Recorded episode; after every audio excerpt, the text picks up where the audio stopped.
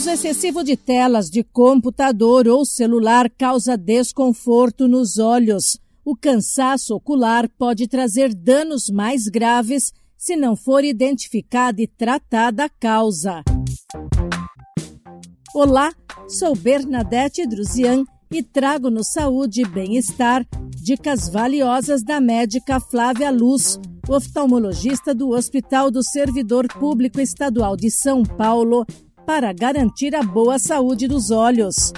É muito comum ficar com olhos ardendo ou coçando após um dia inteiro de trabalho à frente do computador. A situação se agrava quando o tempo se estende para estudos ou cursos online. A oftalmologista Flávia Luz fala dos comprometimentos que o uso frequente de telas pode provocar. Os problemas mais frequentes né, do uso de, de telas em geral é, são ressecamento da superfície ocular, isso pode causar ardência, é, vermelhidão nos olhos, uma sensibilidade maior à claridade.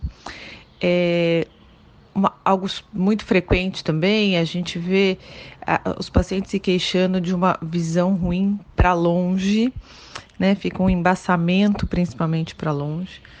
É, e em casos muito extremos, a gente vê até estrabismo em decorrência de, de, de mau uso. Quando a gente está na frente das telas, a gente pisca pouco, nosso nível de atenção é muito maior. E o fato de não piscar, você não leva a lágrima né, pra, adequadamente para a superfície ocular, e isso leva ao ressecamento.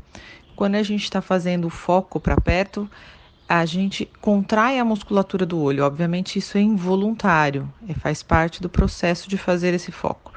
E aí, como a gente passa muito tempo fazendo o foco para perto, com essa musculatura contraída, a hora que você vai olhar para longe, você tem dificuldade de relaxar essa musculatura. A permanência em casa por mais tempo durante a pandemia contribuiu para o aumento de queixas e a especialista explica por quê. As pessoas têm se queixado mais de dor de cabeça, de cansaço, dessas, uh, enfim, alterações visuais que eu já descrevi. Obviamente, não usar eletrônicos no mundo moderno é praticamente impossível, né? É, o que a gente recomenda é que primeiro se façam pausas, né? A cada duas horas, mais ou menos, a gente saia da frente da tela, olhe algo à distância, que em teoria isso relaxa a musculatura ocular, né? É, outra coisa que a gente sempre recomenda é que as telas sejam maiores e mais distantes. Quanto maior e mais distante tiver, melhor.